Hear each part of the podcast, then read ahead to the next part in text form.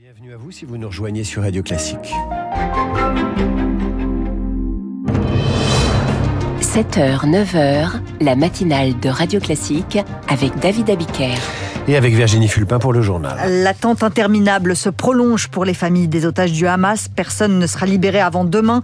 La trêve est repoussée pour des discussions de dernière minute sur la liste des otages à libérer. C'est la grande semaine européenne des pesticides. Le Parlement européen rejette un texte pour réduire leur utilisation six jours après la prolongation du glyphosate. Et puis les Pères Noël verts du Secours populaire font briller les yeux des enfants. Et puis juste après le journal, l'éditorial de Guillaume Tabar avec le Figaro. Le camp présidentiel cherche une tête de liste pour les européennes et ça ne se bouscule pas au portillon. Et puis à 8h15, l'invité de la matinale sera l'historien Vincent Lemire. Il sera mon invité à 8h15. L'accord entre Israël et le Hamas n'entrera pas en vigueur avant demain. Ça veut dire qu'aucun otage ne sera libéré aujourd'hui et que la trêve militaire ne commencera pas avant demain à Gaza. L'accord n'est pas remis en cause, mais des discussions de dernière minute ont lieu sur la liste des otages à libérer. 50 otages doivent être libérés, 30 enfants et 20 femmes. L'attente est terrible pour les familles. Malki Shemtov, lui, sait que son fils ne sortira pas dans les prochains jours, mais il garde espoir malgré tout. Charlotte de Rouen a recueilli son témoignage à Tel Aviv. Ces derniers jours, Malki Shemtov scrutait toutes les informations sur l'imminence d'un accord. Lorsqu'il a appris la nouvelle, l'homme a été assailli de sentiments contraires. Ses émotions ont fait les montagnes russes. On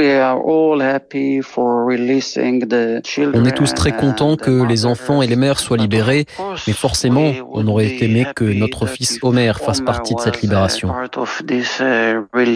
Mais le père de famille veut rester optimiste. Si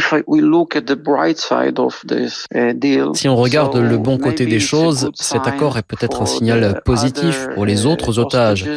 Peut-être que le cessez-le-feu va aider et que le Hamas va libérer d'autres otages. Le gouvernement a indiqué que pour chaque libération de 10 otages supplémentaires, Israël accorderait une journée de trêve en plus dans les combats à Gaza. Uh,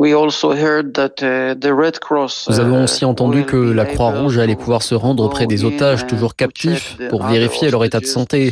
Donc c'est un autre bon signe. Malki Shemtov garde donc plus que jamais espoir. Il ne me reste plus que ça, conclut-il.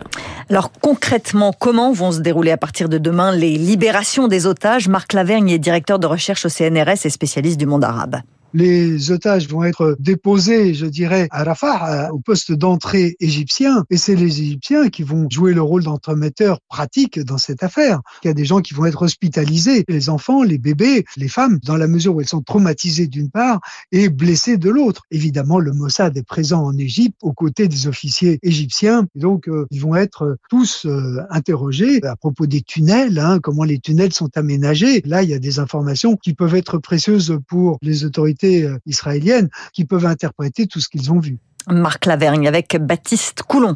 Même quand l'extrême droite n'est pas attendue, elle s'invite. Le Parti pour la liberté sort vainqueur des élections législatives aux Pays-Bas. 35 sièges pour la formation de Gert Wilders dans un parlement qui en compte 150. C'est 18 sièges de plus qu'en 2021. Mais ça ne fait pas une majorité. L'extrême droite devra s'entendre avec la droite et le centre droit. Au moins deux morts à la frontière entre les États-Unis et le Canada. Une voiture a explosé accidentellement au poste frontalier Rainbow Bridge près des chutes du Niagara.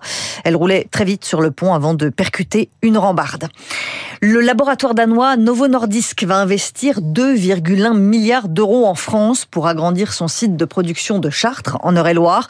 Novo Nordisk veut ainsi répondre à l'augmentation de la demande mondiale pour les traitements antidiabétiques, des traitements qui agissent aussi sur l'obésité. L'Union européenne ne veut pas réduire l'utilisation des pesticides. La semaine dernière, l'Europe a renouvelé pour 10 ans l'autorisation du glyphosate et maintenant le Parlement européen rejette un texte qui voulait réduire de moitié l'utilisation des pesticides d'ici 2030.